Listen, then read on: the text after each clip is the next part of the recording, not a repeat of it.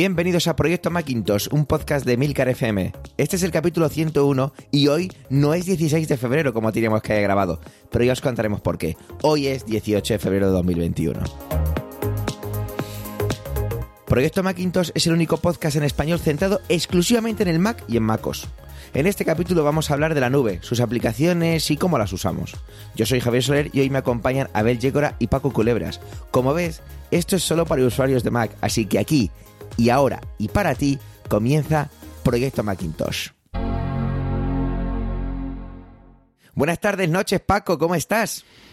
Muy buenas tardes, noches. Muy bien por aquí. Encantado de estar aquí con vosotros. ¿Estará Abel con nosotros, Paco? Vamos a averiguarlo. Vamos a ver, ¿estará o no estará?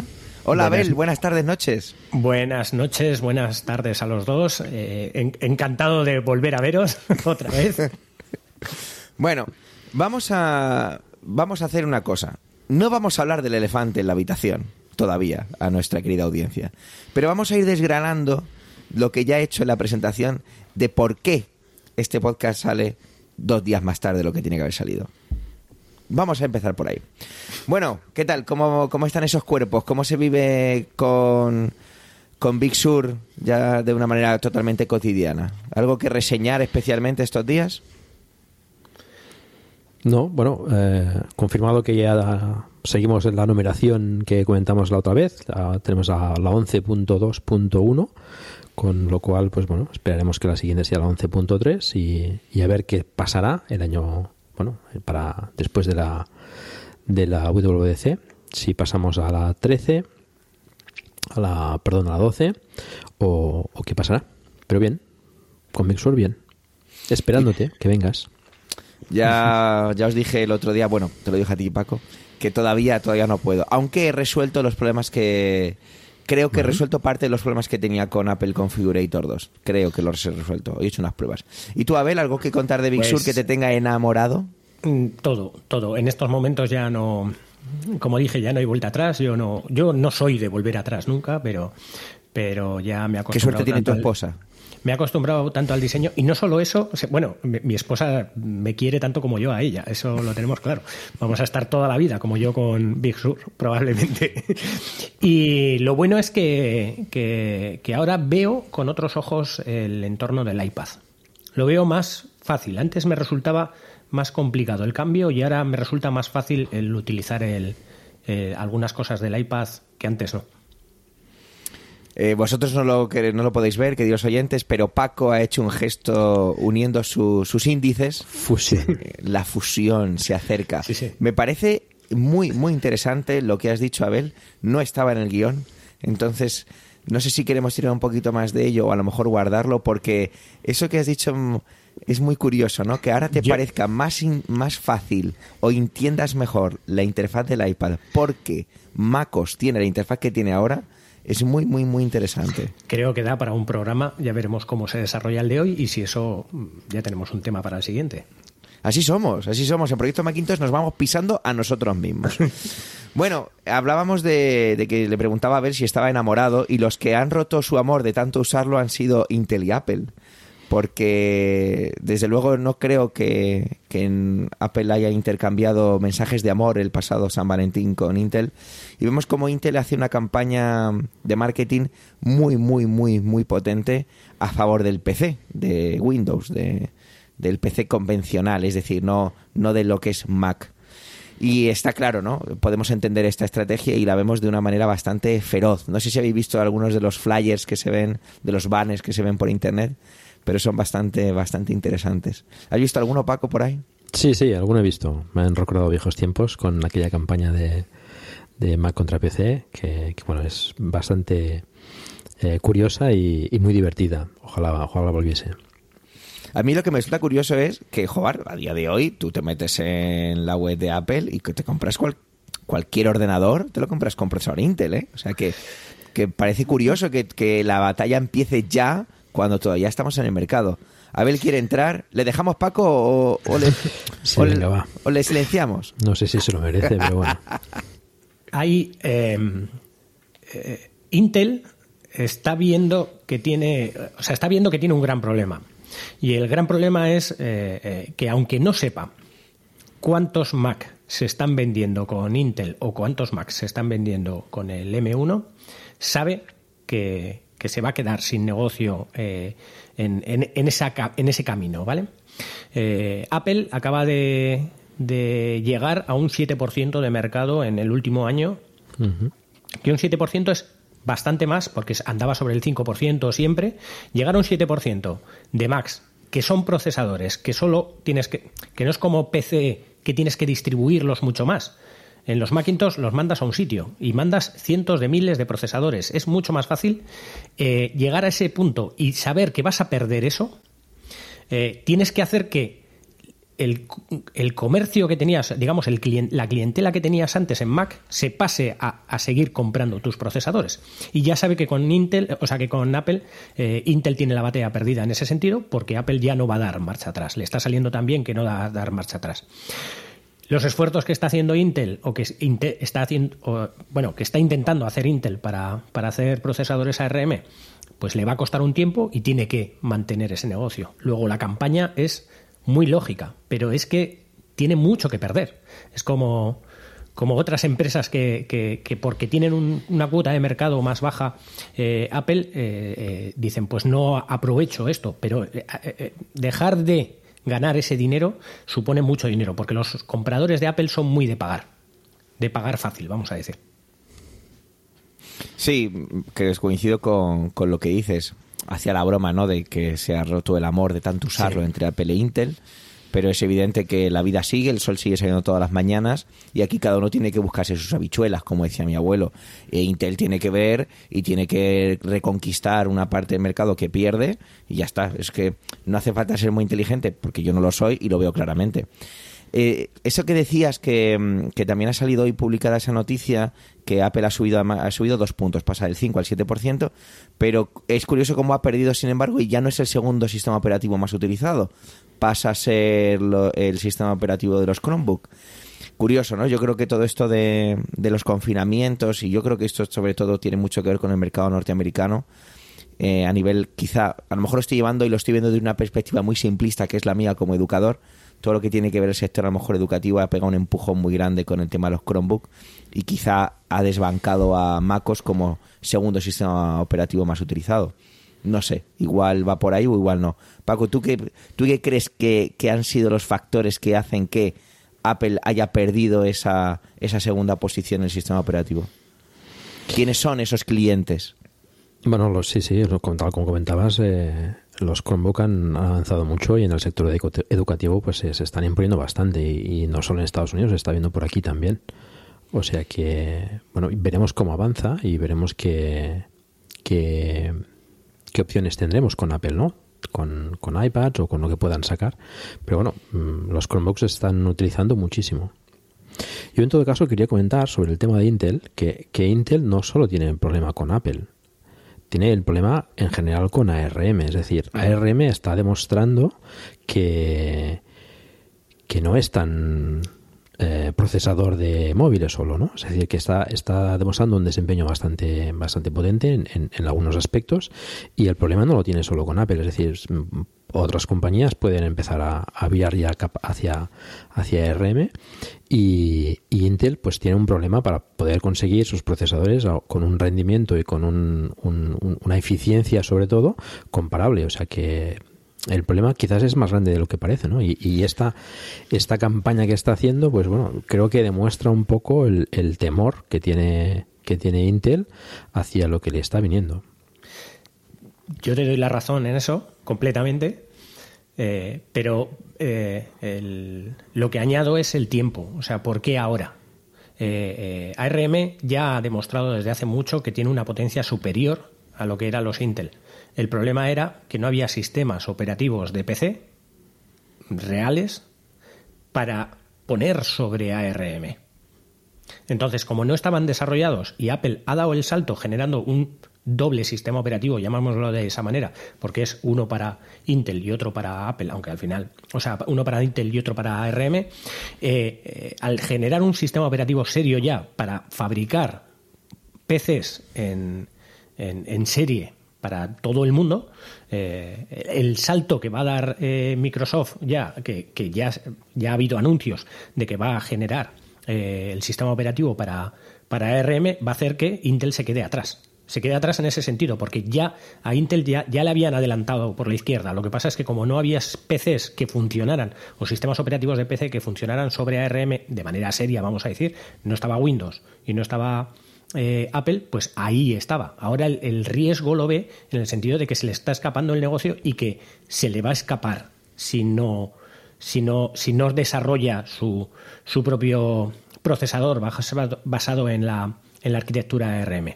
Entonces, mientras desarrolla su procesador, tiene que llevar a la gente hacia eh, lo, que tiene lo que tiene para vender, que es eh, procesadores sobre, sobre PC en Intel.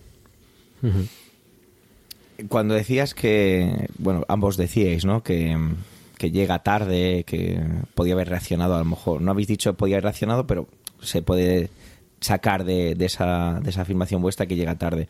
Yo creo que eh, le pasa a mucha gente, ¿no? Muchas compañías, y es lógico, creo que tiene hasta cierta, cierto sentido. Si no te sientes presionado por nada ni por nadie, no tienes prisa por nada ni por nadie.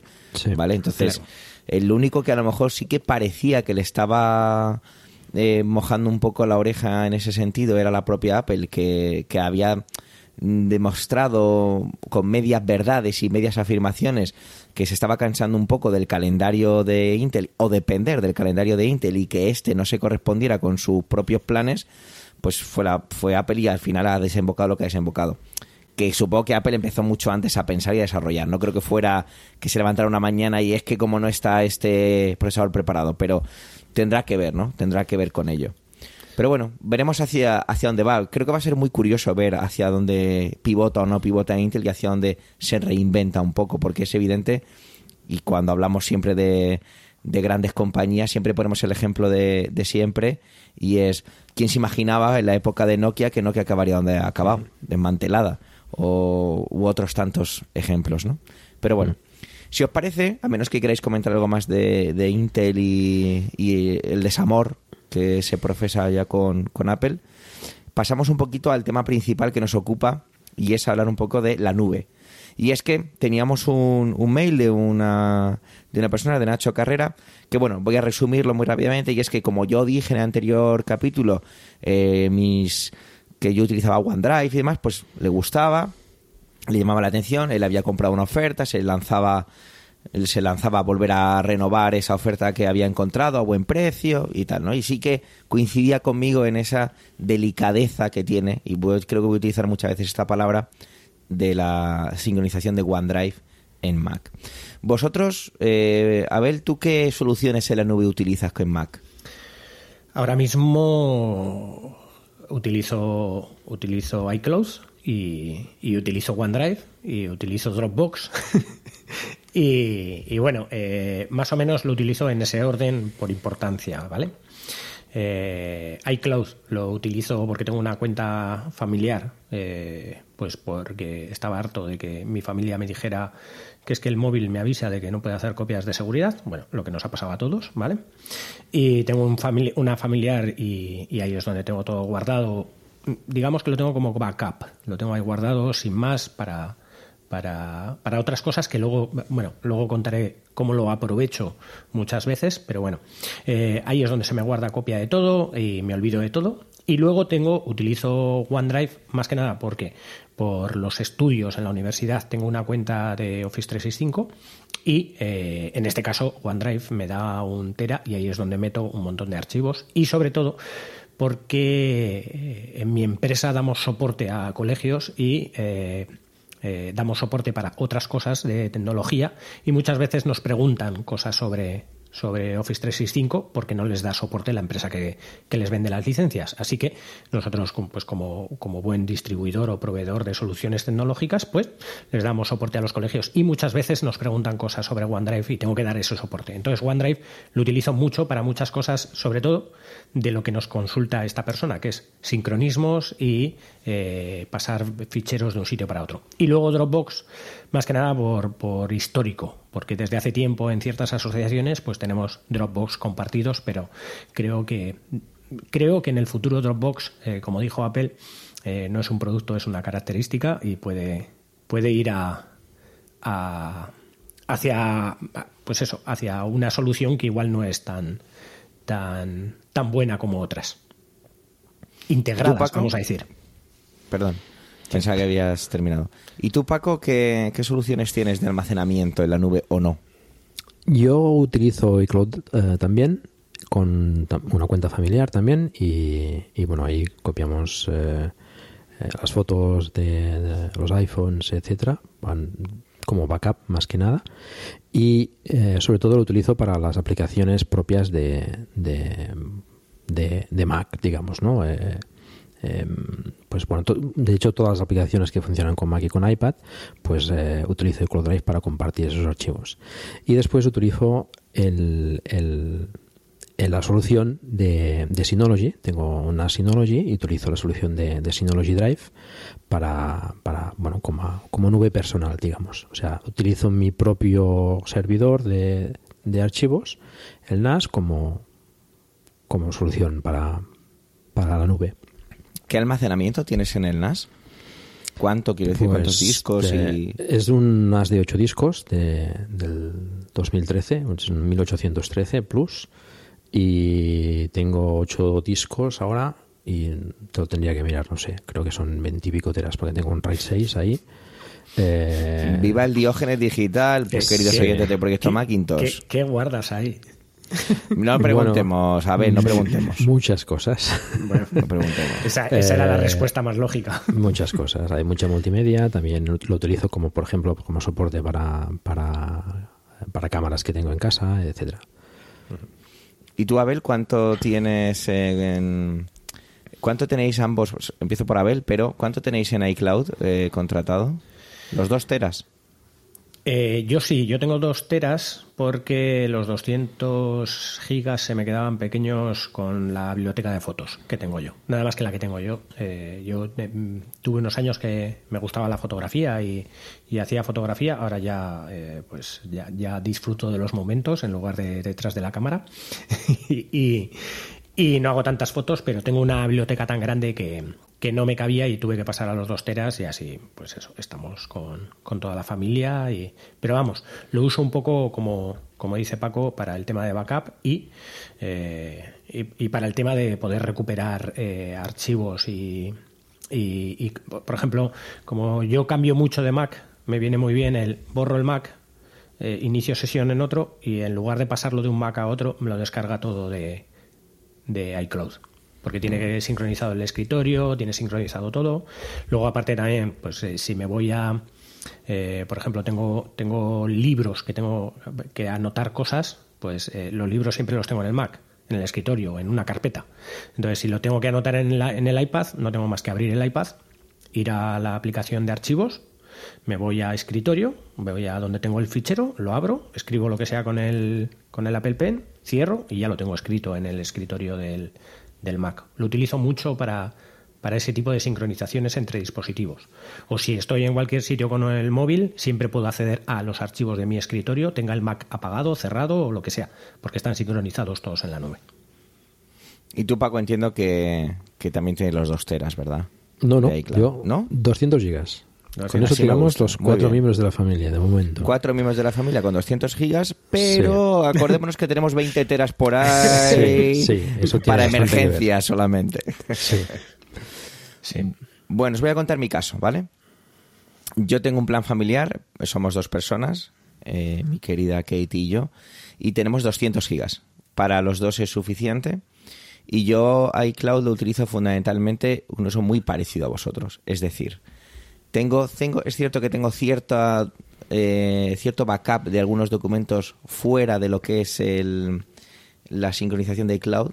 Están ahí, pero para las fotos, eh, lo que dices tú de ciertos archivos, el escritorio, todo ese tipo de cosas, yo creo que eh, se nos olvida a lo mejor a veces que eso va dentro de iCloud, ¿no? Que porque como es tan transparente, todo ese tipo de características, pues ahí lo tengo.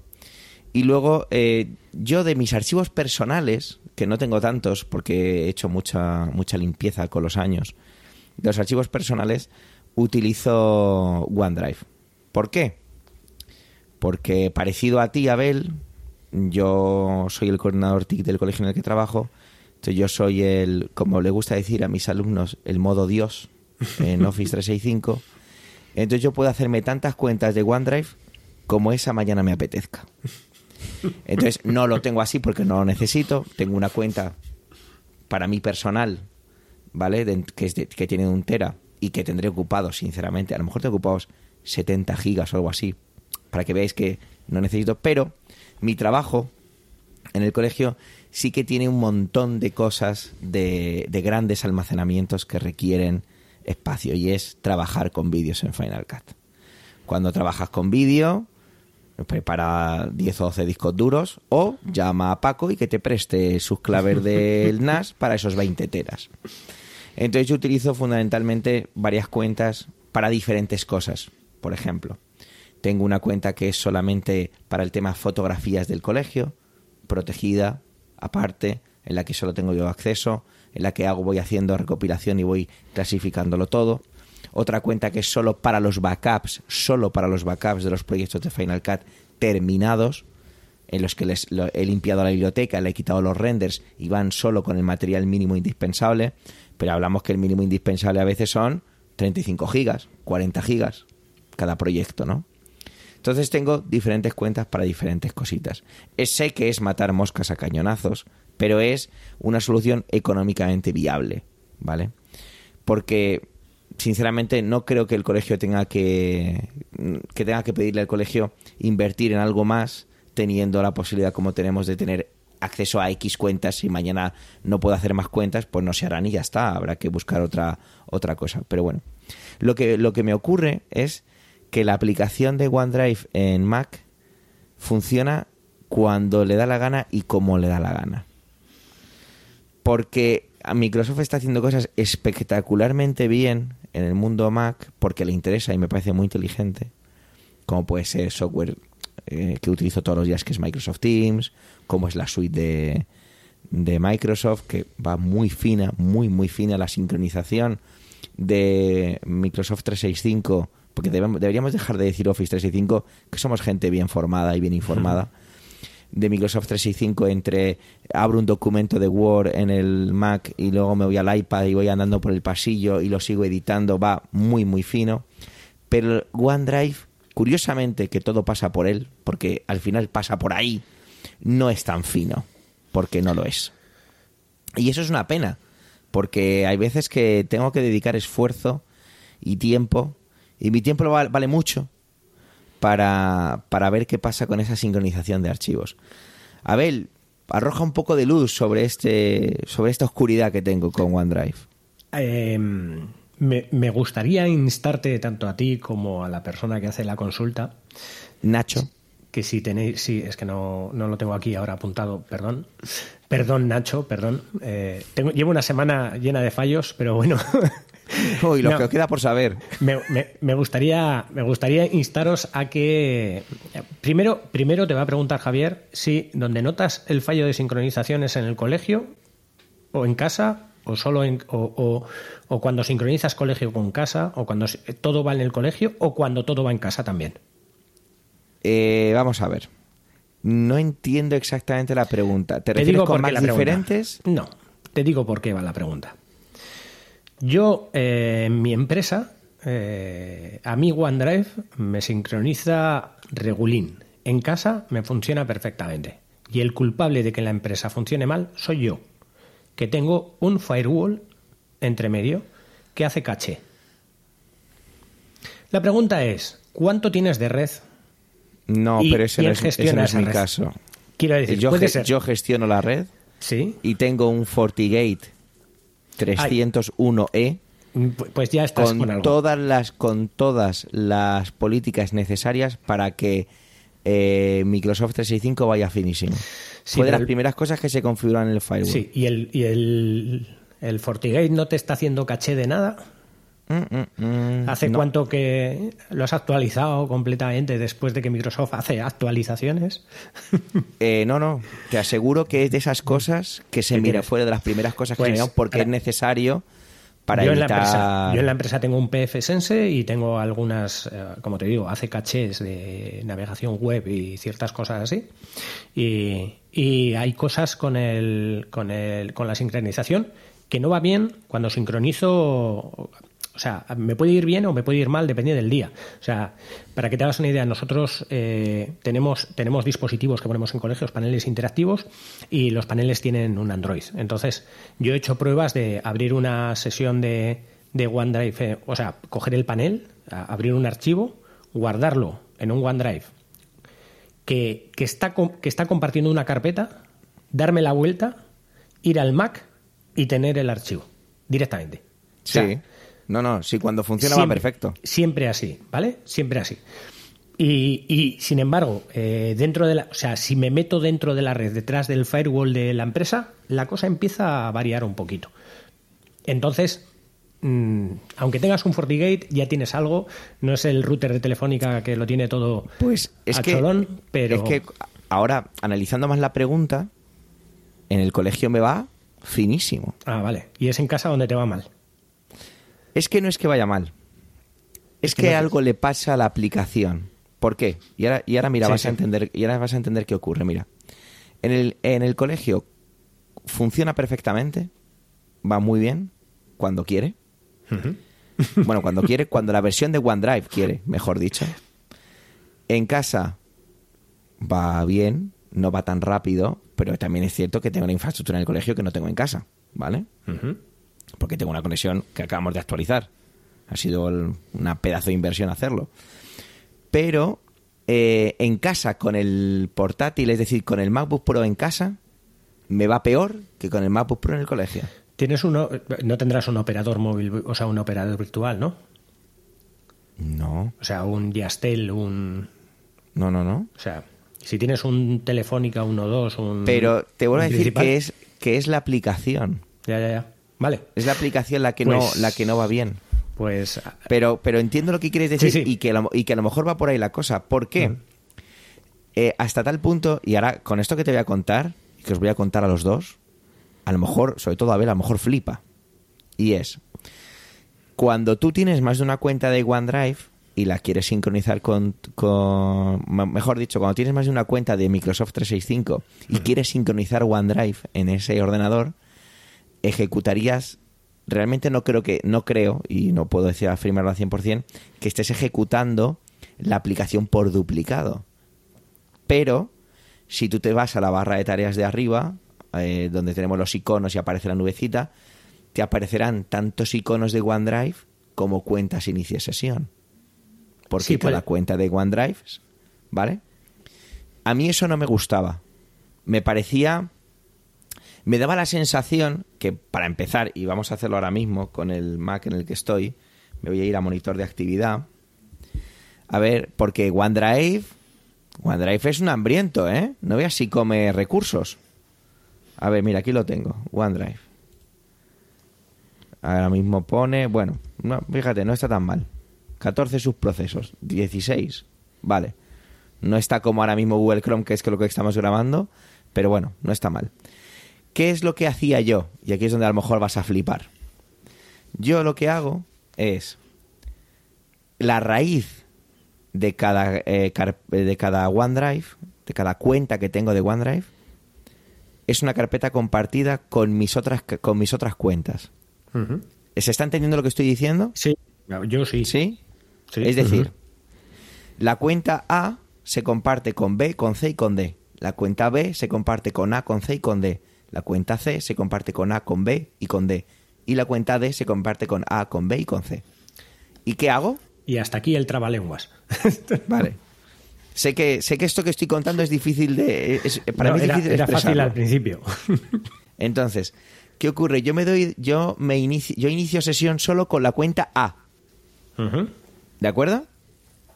Entonces, cuando tú te das de. Cuando tú sincronizas tus carpetas de OneDrive en un Mac, no sincronizas las carpetas compartidas.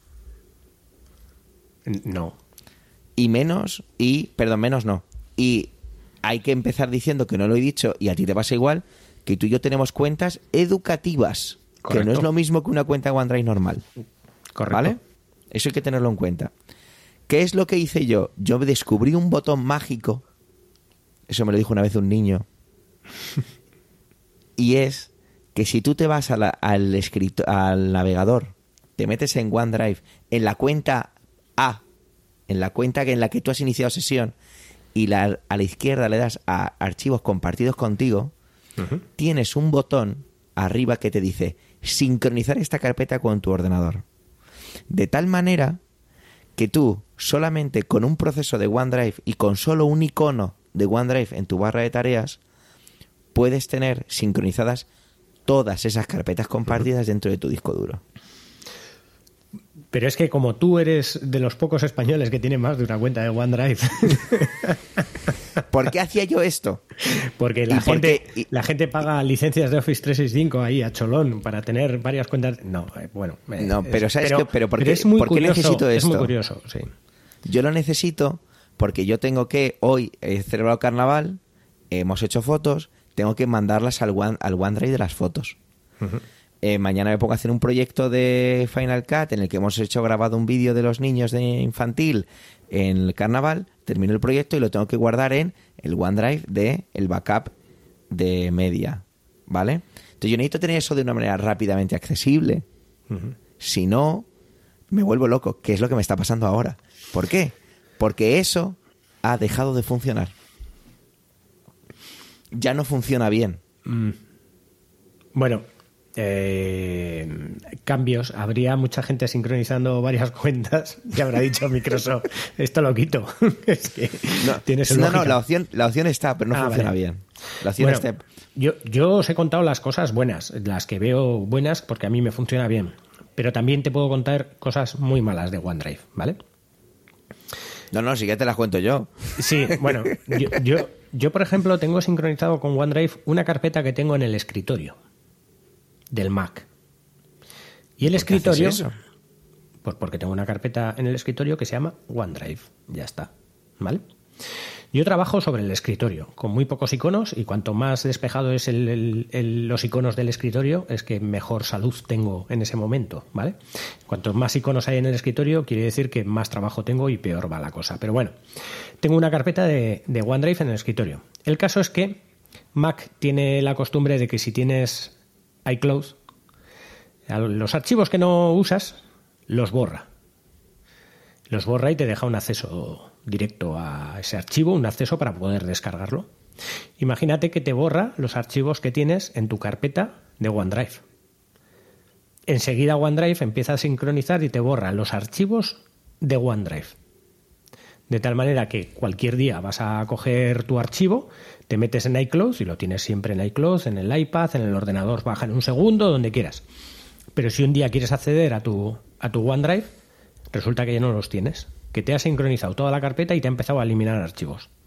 Hay que tener cuidado, sobre todo en OneDrive, de no tener en una carpeta, o sea, la carpeta de OneDrive, eh, no tenerla sincronizada eh, en un sitio que esté sincronizado con iCloud, sobre todo si lo tienes en. Mac, porque te los va a borrar enteros. Claro, por eso te preguntaba que no entendía por qué la tienes sincronizada en el escritorio si el escritorio se sincroniza con iCloud. Sí, bueno, pues eso. la tengo, a ver, ¿Sabes? el escritorio la tengo, pero es por, por temas de acceso, ¿vale?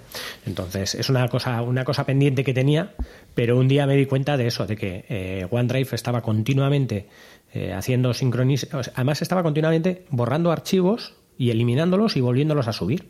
De alguna manera hacía unas cosas muy raras. Claro, porque supongo que le estará dando la orden eh, Sí. un, un proceso por encima de él que esto se va. Y él dice, no, no, no, esto hay que sincronizarlo. Y se volverá loco. Sí, se volvía, se volvía loco. También decía Nacho en su correo, y es verdad, y aquí me gustaría saber, Paco, cómo funciona en el NAS, que OneDrive es muy exquisito, es muy exclusivo. A nada que un nombre tiene un símbolo raro o algo así, ¡buf! La sincronización se vuelve loquísima. Tú tienes problemas de sincronización con tus archivos, todo es limpio, transparente, es maravilloso. Tus 20 teras te esperan abrazado. Sí, depende también de cómo tengas configurado el NAS y, el sistema de, de, de compartición de archivos. Sí, sí. Eh, es, bueno, suele haber problemas en ese sentido dependiendo de si, es eh, compartición con AFP o con SMB. Pero, pero sí, sí, funciona en ese sentido funciona funciona bien. No, yo con la con el, la nube de Synology no he tenido demasiados problemas. En ese sentido, además, puedes configurar eh, el acceso a varios NAS eh, con un solo con una sola aplicación como comentabas antes que, que OneDrive te crea un icono para cada una de las sesiones allí puedes eh, añadir tantas eh, conexiones a diferentes NAS tengas y, y te la hace en carpetas diferentes. Tienes que decirle que la copie en un sitio determinado, ya está. Pero no, no, funciona bastante bien, la verdad. ¿Habéis utilizado servicios como, por ejemplo, Box? Yo me acuerdo que cuando se empezó todo esto de iCloud, Box regaló 50 gigas. Mm. Eh, ¿Los habéis utilizado? ¿Utilizasteis Box en algún momento? Me creé una cuenta, pero no, Un no, no he utilizado. Mm. Vale, vale. O sea que les, les salió fenomenal la fórmula de marketing a los Sí. de Box. Vale. Sí. ¿Y Amazon Drive? Mm. No, yo no he utilizado Amazon. Y tengo, ¿eh? Yo no. tenía, yo tenía una cuenta Unlimited de Amazon Drive cuando era Unlimited, ¿vale? Eh, pero como no sé, no sé si esto tenía su parte de verdad o no, pero salió publicado que había un tipo por ahí que había subido no sé cuántos teras de, Películas o algo. de películas de contenido adulto, de esas que vio Abel el martes en lugar de quedar con nosotros Paco. Y, y que por eso quitaron lo de Unlimited y pasó a tener un plan a un precio, ahora mismo no recuerdo los precios, ¿vale? Ni lo voy a mirar, pero pero no sé, eh, yo me acuerdo que Amazon a mí me iba muy bien. Yo me acuerdo que Amazon sincronizaba muy muy muy bien. Yo me quejo de OneDrive porque también estoy pidiéndole a OneDrive cosas un poco complicadas, lo reconozco. Reconozco que yo cojo y le pido a OneDrive que me sincronice eh, paquetes de 2 gigas, eh, que son a lo mejor 50 en total, y que me los... Porque lo que hago cuando hago una biblioteca de, de. Final Cut, lo que hago es que le quito los renders y hago un, hago un zip con, en- con Entropy. No sé si conocéis esta aplicación. Es un compresor, ¿vale? Entropy se llama. Lo tenéis en la Mac Web Store.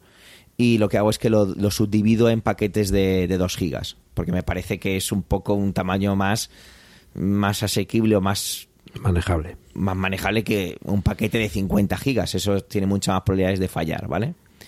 Y, y- y eso funciona, cuando quiere funcionar, funciona muy bien, ¿vale?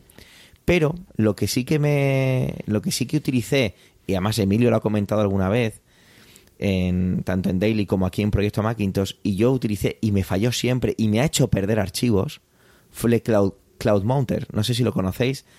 ¿Tenéis Setup? Eh, ¿Estáis suscritos a Setup? Sí, sí. ¿Lo utilizáis?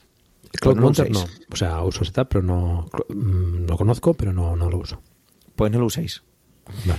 No sé si tendrá que ver con lo que está diciendo Abel en cuanto a los, los sistemas que tengamos en nuestros trabajos, en nuestras casas, configurar nuestros routers y demás.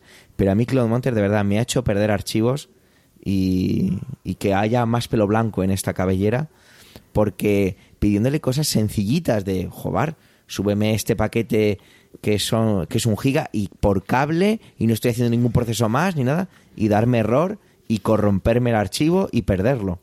O sea que Cloud Monter es un, es, para quien no lo conozca, es un, es un programa, una aplicación que te permite sincronizar con, con servicios de, de la nube, ¿vale? Voy voy a ver, mientras hablo con vosotros, voy a recordar un poco los servicios con los que te puedes, con los que puedes loguearte. Y lo que te hace es que te hace como, como si fuera un, un disco duro, te lo convierte como un disco duro. Es un espejo. Como te cargues algo de ahí, te lo cargas, se acabó. De hecho, no pasa y lo comprobé, o por lo menos así me pasó, no pasa ni por la papelera de OneDrive, por ejemplo, en el caso de OneDrive, ¿eh? Como te cargues algo, cuando tienes montado un disco, que te lo monta como un disco virtual, eh, una cuenta de OneDrive con, con Cloud Monter y, romp, y le elimines algo, se acabó. Adiós. Caput. The end. Finito. Tiene que si vos, que si la- las típicas, ¿vale? Y, y es eso, te genera un disco virtual y a mí me falla eso al punto que lo tengo, lo, si- lo sigo teniendo instalado y lo tengo preparado para algún caso de emergencia, que vea que todo lo demás me falla y tenga que confiar en él, pero habiendo una- hecho una copia local por separado primero, porque es un, es un desastre esa aplicación para mí, me ha hecho, me ha hecho mucho daño. Estoy resentido, no sé si lo notáis. Me ha parecido verlo así, sí. No sé. Lo- dime, Abel. Yo, yo no he probado ese tipo de aplicaciones porque lo que dices, me dan miedito. Aplicaciones que sincronizan varias nubes, eh, no sabes cómo lo están haciendo. Al final, eh, no sé si es mejor tener eh, las aplicaciones de cada una de las nubes y olvidarte que o, o tener una aplicación que te sincronice todo y que te arriesgues a, a, que tengas pérdidas. Eh, lo que dices, que igual un, un, archivo que deberías de subir no sincroniza y lo pierdes, y sin embargo borras un archivo queriendo y resulta que, que luego no hay manera de recuperarlo porque no te la guarda a ningún lado. O sea, cosas que, que bueno, que no te garantizan eh, que estés utilizando toda la potencia del servicio que realmente tienes contratado, ya sea OneDrive o el que sea. Así que me planteo, eh, porque claro, estamos hablando Abel y yo de, OneDrive, o todas funcionan más o menos igual, en el sentido de, bueno, no es que funcione, sino que el servicio es más o menos el mismo. Yes, yo te doy un almacenamiento en la nube, no tienes por qué tenerlo local, puedes tenerlo en el modo este de, en el caso de OneDrive, es liberar espacio, es decir, el archivo está ahí localizable, pero no está disponible si tú no quieres, juegas con ello, esta carpeta sí que la quiero siempre en el disco duro, bla, bla, bla. Eh, Dropbox seguramente también tenga este tipo de opciones configurables, seguro. Además, yo creo que fue de las primeras en ponerlo, lo que sea. Paco, tú en tu día a día, con los archivos que puedas tener en, en el NAS, ¿puedes hacer este tipo de cosas? Es decir, tú puedes tener una carpeta en tu disco duro con archivos, con documentos que quieres tener en tu ordenador, pero también en el NAS y que se sincronicen, o no es hmm. así. Eh? No, sí, sí. sí, exactamente igual. Sí, sí. Puedes definir además si quieres que, que sea eh, en una dirección o, en otra, o bidireccional. Ah, qué bueno, y puedes además filtrar por qué tipo de archivos y qué tamaños quieres que te sincronice. Ostras, qué buena regla. Mm. En el caso de yo de OneDrive, no sé si haber conocer algún hechizo, pero en el caso de OneDrive es eh, o botón derecho liberar espacio o mantenerlo en el disco duro. Ya está. O sea, no hay más. No, no, no conozco ningún ningún otro. ya te digo que eh, utilizo OneDrive solo para ciertas cosillas, así que tampoco es eh, un uso exhaustivo. Aunque eh, me estoy replanteando ciertas cosas porque hay cosas de iCloud que no, que no me terminan de convencer. Y, y, me estoy replanteando otras cosas. Yo soy también una persona, porque también me gustaría preguntaros cómo, ¿Cómo sois de Diógenes digital en ese sentido? ¿vale? Aprovecho yo para hacer la pregunta porque eh, os puedo asegurar que yo soy la persona eh, de menos Diógenes digital que os podéis encontrar. ¿vale? O sea, yo, yo eh, hasta hace poco mi ordenador tenía 128 gigas de disco. ahora mismo pues tuve el MacBook este que me llegó con 500 pero me sobran de los 500 prácticamente 250. No acumulo cosas y no, estoy liberando espacio en el, escritorio ni nada, sino que se me están liberando... O sea, a mí mi problema es que en los 200 eh, gigas de iCloud no me cabía por el tema de las fotos, pero es que las fotos ya no las tengo en mi Mac. Eh, eh, supongo que se me habrán sincronizado y, y no me ocupa tanto tanto en, ningún sitio. Y luego soy muy de eliminar muchas cosas, muchas, muchas. Eh, aquellos archivos que ya no me valen eh, o, lo que sea, tiendo a, eliminarlos y no, no guardar. No soy, no tengo nada de Diógenes digital. Pues no sé, Paco, empieza tú con 20 teras. pasa palabra. Yo creo que no hace falta que te lo diga. Solo, Paco, me gustaría también decirte de, de si has calculado el coste del, el coste del NAS anual eléctricamente. No, lo necesitaba y ya está. No. Pues no, sé si se, ha quedado congelado. O sea, se ha quedado congelado de la pregunta. Por eso. Si la has calculado en algún momento. Quiero decir, a veces, hay muchas veces que nosotros eh, nos planteamos y decimos, tener un NAS en casa merece la pena porque pagar una suscripción online o lo que sea. Yo antes era muy pro de tener un NAS cuando antes, antes de, pues eso, de mi revelación de, de borrar todo y, quitar cosas que no vas a utilizar nunca, porque antes pues tenías tu biblioteca de música, tu biblioteca de, de, películas o de series o lo que fuera, y, y ahora lo he quitado todo, eh, me veo lo que hay en suscripciones y ya está. Y, y la cuestión es, es esa, es tener un NAS al final tiene un coste eléctrico, y ese coste eléctrico calculado eh, puede, puede llegar a ser un pico al año y con, y con tantos teras es como para plantearte de decir... Mm, Venga, Paco, saca la factura a la luz. Entre, el Tesla y, el NAS, ¿qué tienes? Pues ¿Una central nuclear para ti o qué? Pues mejor no te lo explico lo que pago de luz. Es muy probable que paguéis más de luz vosotros que yo. Em, ¿Tienes placas solares o algo? Exactamente, tengo placas Ah. solares y batería. Con lo cual, la factura de luz es prácticamente poco más que el, el término fijo. Pero, eh, bueno, este tema aparte, el, el NAS eh, gasta unos 80 vatios más o menos. Bueno, no, no, es, es mucho, no es tanto. pero son No, 24 pensaba que iba a horas. ¿eh? más, ¿eh? Y además, Son, son 24 horas. Sí, sí, sí. Yo tengo 80 No, vatios no, en bueno, la- o- gasta 80 vatios, por lo tanto serían pues 80 vatios hora. Eh, pues 80 vatios la hora más o menos, ¿eh? A lo mejor son 82, a lo mejor son 79, no sé, un, Yo un- tengo algo así. aproxi- aproximadamente eso en la casa de normal. Pues es muy poco. Ya. Eh, a ver, Aparte- tú no es que, tú, no- tú no, es que no, no seas eh, diógenes, tú es que vives como un, como un nómada casi, tío. Casi, o sea, con casi. lo básico. Casi. ¿Tienes lavadora? Eh, sí, sí, tengo lavadora, Ah, pero, vale, vale. pero no la puedo poner con el Pero no la lavavajillas. uso. No, no- no la puedo poner con el lavavajillas.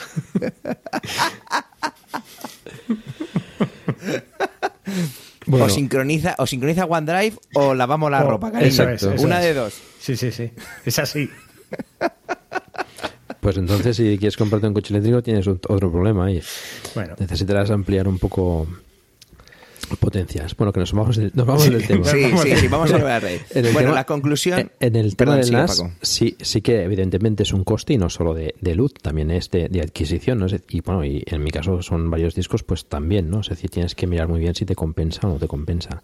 En mi caso me aportaba cierta seguridad y cierta tranquilidad y, y cierta privacidad también, ¿no? Me, me- eh, bueno, me, me interesaba tenerlo por, por varias cuestiones de, de, pues, necesidad de espacio, para tener pues eh, archivos multimedia que necesito bastante grandes, eh, cada uno que bien se lo que le parezca, y, y, y a mí me da mucha facilidad para, para hacer muchas cosas. hombre, la No, no, de- esa inmediatez es, es muy buena. Sí. Y el poderte hacer a tus archivos igualmente desde fuera de casa, de una manera limpia y transparente, como me estás contando. A ver, Sí, no, yo creo que la también- audiencia... También lo utilizo como copia de seguridad de, de- de la empresa. O sea, tienes varios servicios que puedes utilizar que, que, bueno, te, te- te- te mejoran un poco, digamos, la, la vida digital. Yo en mi vida personal, contestando a ver a su pregunta del Diógenes digital, he eliminado mucho también, he eliminado muchísimo. No voy a entrar en el jardín porque es un jardín que no podría, no deberíamos hablar aquí en Proyecto Macintosh acerca de eh, eso de solo ver lo que te ofrece Netflix. Pero bueno, no voy a entrar. Simplemente digo que, que yo no estoy de acuerdo con esa filosofía, ¿vale? De hecho, en un en un trending me desahogué bastante con el tema de... No he nombrado Netflix, ¿eh? Vale, bueno. Plataformas de streaming, me da Eso igual. es. ¿De acuerdo? Con lo con eso que con conformarse con eso y mi y mi vuelta en algunas cosas a lo físico. Pero vuelvo a decir, no vamos a seguir por ese punto porque me caliento más que con lo de OneDrive. Eh, eh, yo he eliminado muchísimo, he reducido mucho. Y, y si mi vida profesional no estuviera tan unida a la personal, que quizá debería plantearme esto un poco en mi, en mi manera de entender mi vida, ¿vale? Y me pongo un poco más filosófico que simplemente hablar de ordenadores Mac, eh, optaría simplemente por la solución de iCloud, sinceramente, ¿eh? a nivel familiar y se acabó. Y, tendría más que, y tendríamos más que suficiente. Pero mi manera de entender a día de hoy mi vida profesional y personal hace que muchas cosas estén, no estén juntas, pero sí estén conviviendo. ¿De acuerdo? Entonces, por eso, por eso lo tengo como lo tengo. Sin embargo, sí que tengo por ahí algún, algún disco duro todavía, con algún- dos o tres cosas ahí metidas y demás. Soy de los que sufrió, no sé si os acordáis, no sé si fue la actualización a Mavericks, que Western Digital tuvo un problema con el firmware. Eh, fue una historia muy gorda. No, y no era en discos duros grandes. Y yo tenía un disco duro que en aquella época tener 6 teras era algo grande, eran aquellos discos duros imponentes y preciosos de Western Digital que se conectaba por fireware eh, a- al iMac que tengo con el que estamos grabando, con el que estoy grabando ahora con vosotros. Y era que si actualizabas y conectabas el disco duro, se borraba todo. Y me pasó dos veces. Madre mía. Me pasó una vez porque el disco no solo se borraba, se rompía el disco duro. Entonces estaba, y estaba en garantía en ese momento, me lo reemplazaron y al tiempo volvió a pasar.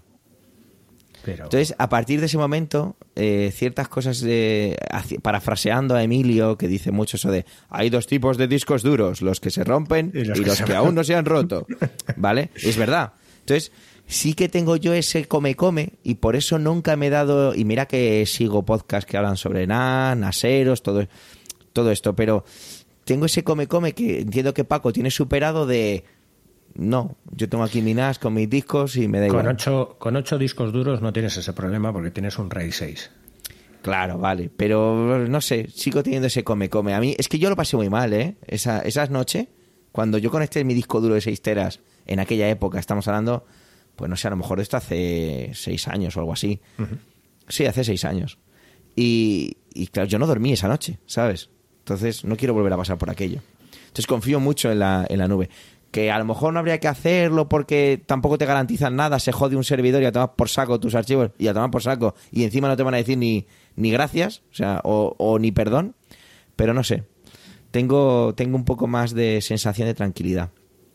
Creo que no deberíamos caer en meternos, porque eso da para otro capítulo y creo que estaría interesante traerlo, en cómo elaboramos o cómo hacemos nuestras copias de seguridad. Porque creo que eso también ha ido cambiando con el tiempo y con la manera en la que concebimos los archivos. Paco por su NAS, Abel con su lavadora y su falta de archivos, y yo con la sensación de no necesitar ciertas copias de seguridad porque realmente ya no son especialmente necesarias, ¿no?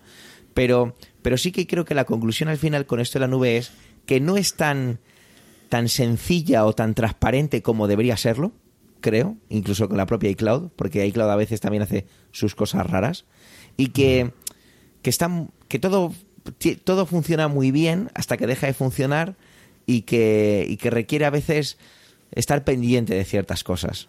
Yo creo que esa es un poco la conclusión. Y intentando contestar a Nacho, que él decía, ¿qué hago? ¿Me vuelvo a pillar la oferta que he visto que puedo conseguir un año? Al final casi se contestaba a sí mismo diciendo que, ah, yo creo que sí me lo voy a coger y demás. Sí, por supuesto que sí, pero sabes que OneDrive funciona como funciona, pues adelante con ello. Ah, si vos querés, como diría Lelutier.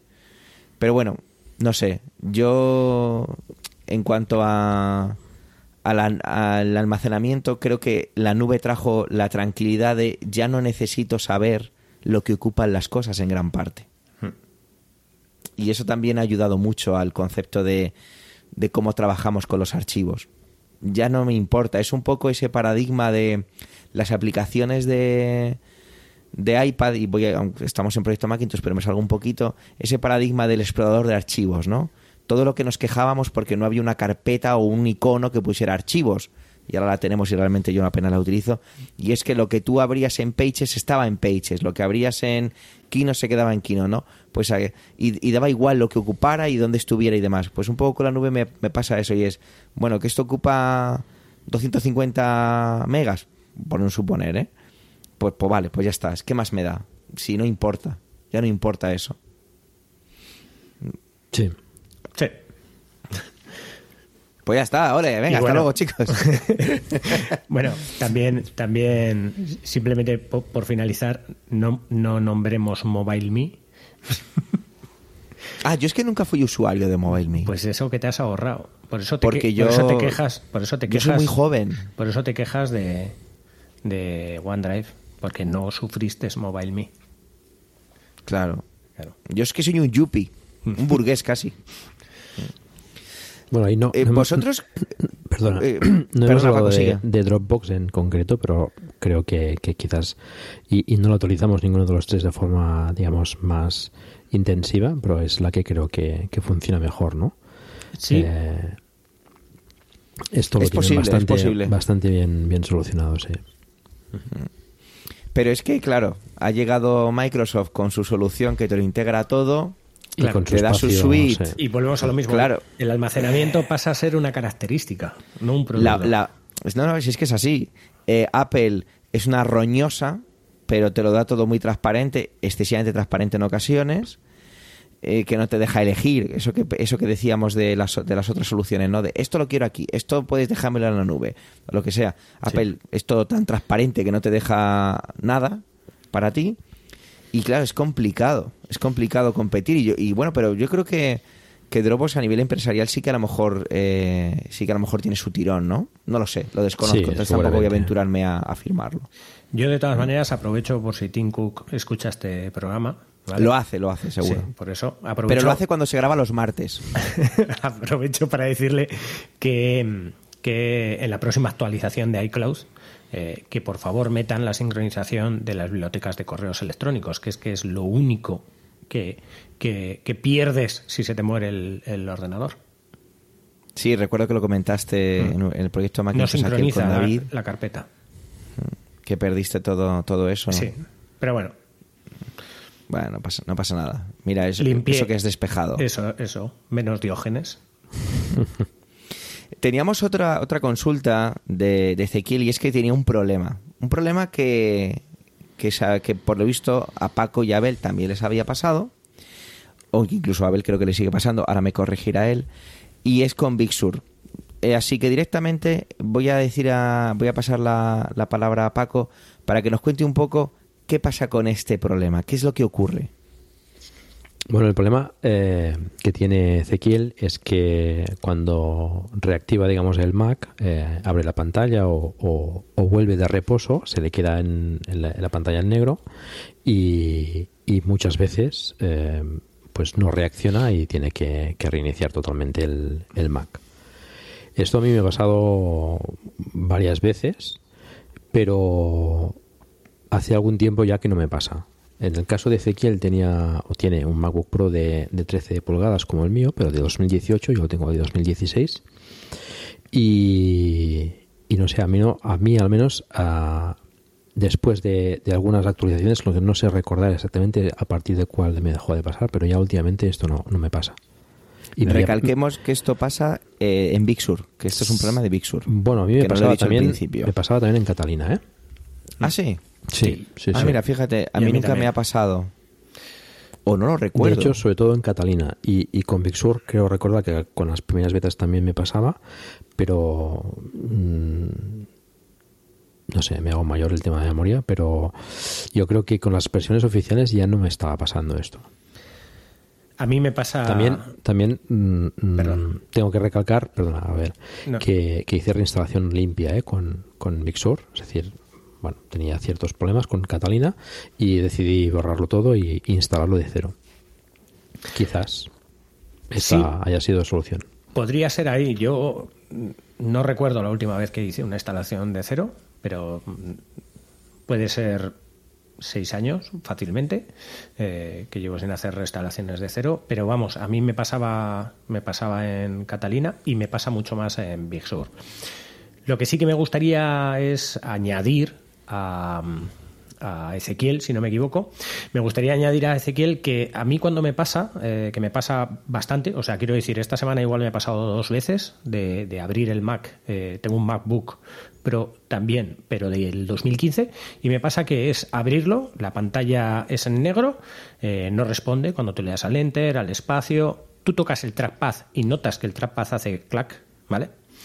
Entonces, eh, el problema es que, claro, para reiniciarlo al final, como no responde, mantienes pulsado el botón de apagado o de encendido, que es el mismo, y al final, al cabo de los segundos, el Mac se reinicia. A mí sí que me ha pasado en todos los casos que mantengo el botón pues aproximadamente un segundo, un poquito menos, un poquito más, lo suficiente como para no ordenarle al ordenador que resetee de manera de manera fuerte, o sea, aproximadamente creo que un segundo, suelto y tarda 15 segundos, 20 segundos, pero se muestra eh, el escritorio. O sea, se, se muestra el, la pantalla de, de login otra vez. Y me pasa eso, me pasa simplemente que le tengo que dar al botón de encendido, mantenerlo durante un segundo aproximadamente, suelto, y luego, al cabo de 15-20 segundos, aparece. No sé si eso le puede solucionar, por lo menos, hasta que haya una actualización que solvente esto, le puede solucionar el no tener que reiniciar, sobre todo si tiene procesos moviéndose en el, en el Mac. Pues sí, es una, es una posible solución. A ver si Ezequiel nos vuelve a dar feedback y le funciona tu, tu consejo. Eh, había por ahí una cosilla, y justo creo que la podemos enlazar muy bien con esto, con el tema del reposo y demás. Y es que, eh, igualmente tirando de, de setup, no me llevo pasta con esto. Yo utilizo mucho, y es una de las cosas que en la nube, con estas aplicaciones de la nube a veces fallan, es cuando el, el Mac se pone en reposo, ¿vale? Cuando, le, cuando estoy sincronizando archivos muy grandes, le utilizo la aplicación Lungo, que están por ahí otra que se llama Cafeine, bla, bla, bla. Pero Abel ha encontrado por ahí en terminal algo que nos evita esto de una manera bastante sencilla. Yo creo que antes también existía, pero ahora ha cambiado el comando, ¿no? Abel, cuéntanos un poco esto. Bueno, la cuestión es que eh, la mayoría de las aplicaciones que, que existen por ahí pues utilizan comandos que no se conocen en, en el terminal. Entonces, bueno, eh, me gustaría pues enviar el truco. No sé si, bueno, no, no hemos podido preparar una, una, cortinilla ni pedírsela a Natán en este caso de el truquito del Mac o algo así, pero que sepáis que en la eh, consola, en la consola de, del Mac, o sea, en el terminal, simplemente podéis ir eh, a aplicaciones y abrir el terminal o eh, como lo hago yo, que le doy al control espacio, escribo terminal y me y me busca el terminal, ¿vale? Y ahí si escribéis cafeinate-ids, el Mac eh, no, se, no se duerme, ¿vale? Las letras de IDS responden a distintas cosas, o sea, Cafeinate tiene eh, bastantes comandos, pero el IDS en concreto, la I significa que el Mac no va a entrar en reposo por inactividad, quiere decir que no se va a, a reposo porque no, lo, porque no lo estés moviendo. La D lo que hace es no apagar la pantalla, o sea que si ponéis solamente la I no se iría inactivo, o sea, no se iría por no moverse, pero se apagaría la pantalla si no pones la D. Si pones la D, la pantalla va a estar viéndose.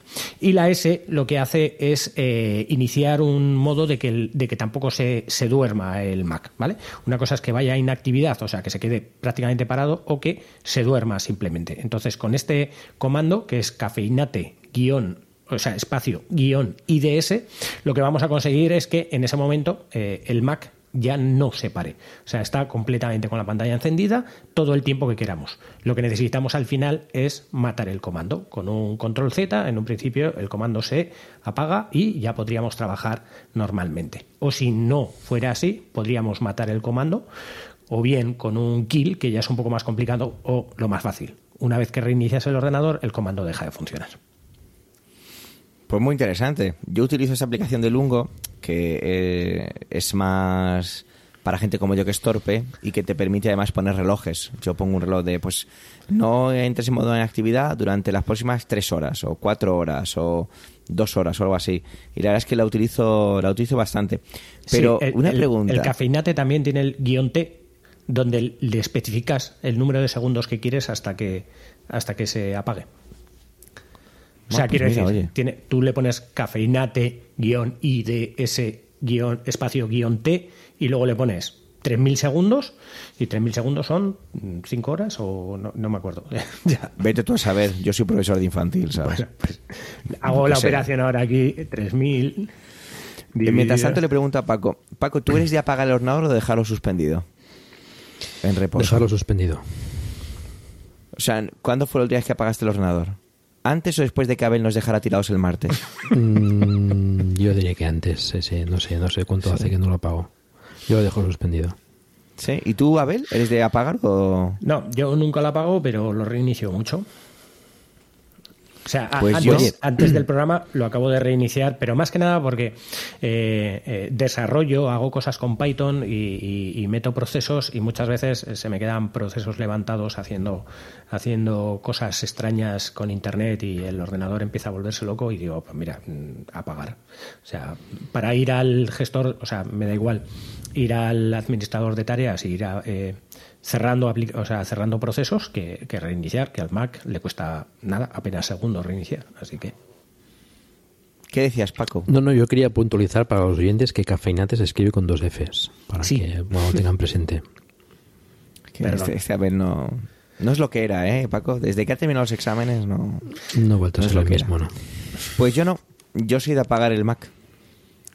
Yo lo habré... Yo habré pegado la... Cerrado la tapa del MacBook Pro y guardado en, en la mochila sin apagarlo tres veces en mi vida. Yo soy de apagar. No sé. También lo reinicio bastante en el trabajo. Pero no, no me gusta, no sé, ya debe no, se- ser costumbre. Ya no se apagan ni los Windows. Pues no sé, debe ser una cosa que tengo ahí metida en mi cabeza, porque no, no, no lo hago. Pero bueno, esto es una cosa que, como veis, tres personas, eh, dos opiniones que no tienen ni idea y una que es la mía y ya está. Pero bueno, hay una cosilla que se nos quedó antes que se me olvidó comentar, perdonadme, eh, y es que mm, aquel problema que desarrollaba Big Sur solo para el español de España, el famoso proceso Help D, que consumía recursos como si no hubiera un mañana, pues parece que ha sido solucionado con, con la última actualización. Abel antes lo ha buscado a ver si, si esto era verdad en vivo y en directo fuera de, fuera de micrófono y era así. Paco no lo puede comprobar porque lo tiene en otro idioma, a saber cuál. Así que lo teníamos visto ahí para, para comentarlo porque era interesante traerlo. A menos que queráis comentar algo más eh, acerca de, de este capítulo, yo creo que es momento ya de, de poner a ver en su sitio, Paco, y contarle a la audiencia qué pasó el martes. Bueno, el martes pasó que nos dejó un poco plantados, ¿no? Bueno, Habíamos quedado para grabar. Llegué aquí esperando. bueno, llegaste tarde porque, te, avisamos. A ver, mi, mi, problema es que no fui consciente de que el martes era el día 16. Y esta persona lleva un podcast de GTD. Correcto. Amigos míos, habéis visto lo que ha bajado Emilcar FM, ¿eh? o sea, Emilcar FM no es lo que era. Básicamente, Está claro. los, los exámenes que he tenido me han dejado devorado y, y, el trabajo me ha dejado también devorado. O sea, no, no tengo percepción de, del día, sino percepción de, del tiempo que, que, que tengo que dedicar a las tareas que tengo. Ya está. O sea, me da igual que sea 10. Y eso que febrero es el febrero más bonito. O sea, este febrero es el febrero perfecto, porque empieza un lunes y acaba un domingo. O sea, es el febrero perfecto. Sí, muy bonito. Es un febrero como para ver en el calendario todos los días. Y por algún motivo pensé que estábamos en una semana anterior. Algo loco, loco. Bueno, te lo perdonamos y porque Emilio nos va a dar la parte de tu salario de este mes que nos lo ha dicho. Yo, yo, Así que, yo renuncio a él. Sin problema. sin problema. Bueno, yo antes de, pasar a despedirme del todo, quería pediros disculpas a vosotros dos y a los oyentes, porque hoy he estado especialmente charlatán y poco conciso. Eh, he vivido unas últimas 24 horas un poquito, una situación personal un poco fea, y si hago un poquito de recapitulación, eh, lo he sentido así. Entonces pediros disculpas a los queridos oyentes porque yo estoy aquí para presentar más que para, para aportar mis, mis conocimientos, que son muy pocos, como podéis comprobar y sobre todo a Paco y Abel, fuera las bromas de lo de Abel, que era todo una broma. Y, nada, que en el próximo prometo estar mucho más callado, así que os, os cedo la palabra para que os despidáis de, de la audiencia. Porque se nos han quedado cosas muy interesantes, ¿verdad Paco, para el siguiente? Sí, en el siguiente os explicaré un poco cómo funciona Windows dentro de, Mac con, Parallels en el M1, que, bueno, ya, veréis que, será interesante. Y, bueno, a ver qué nos explica Abel.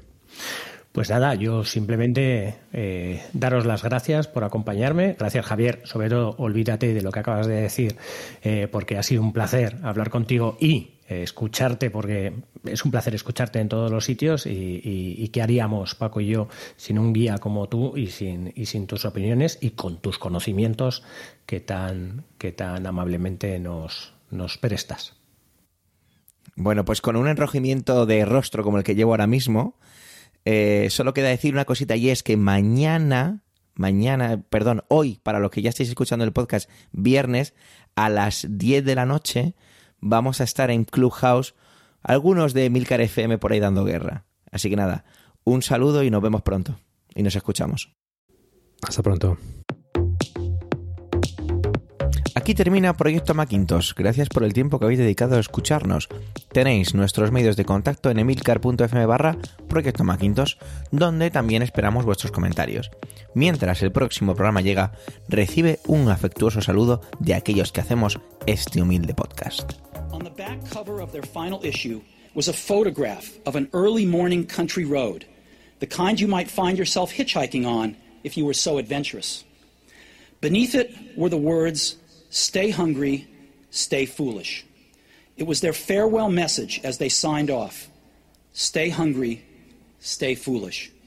And I have always wished that for myself. And now, as you graduate to begin anew, I wish that for you. Stay hungry, stay foolish. Thank you all very much. Bienvenidos a Proyecto Macintosh, un podcast de la red de Milcar FM. Este es el capítulo 101, 101, y hoy es 18 de febrero de 2021. Proyecto Macintosh es el único podcast centrado... Ahí, empezamos. ¡Ah! Espérate. Es que me estaba acordando. Me estaba acordando de. Iba a decir, hoy 18 de febrero y tenemos que grabar el 16, pero ya os contaremos por qué. De hecho, lo, lo voy yo, a decir. Yo sabía Es que, ibas, a meter, ibas a meter una puña. Una puña ibas a meter, pero bueno. es que, métela, es que me he métela. contenido. Me he No, contenido y que no he te dicho, ¿para no qué te me con- contengo, joder? Pero ¿para qué te contienes? Si yo ya Claro, esperaba, yo ya esperaba la puya y Paco también. Ya sabíamos Claro, que ibas a hacer. Es que digo, qué tontería más grande, Además, de joder. verdad, si ya la esperamos, te conocemos ya. Por eso. Venga, vamos para allá.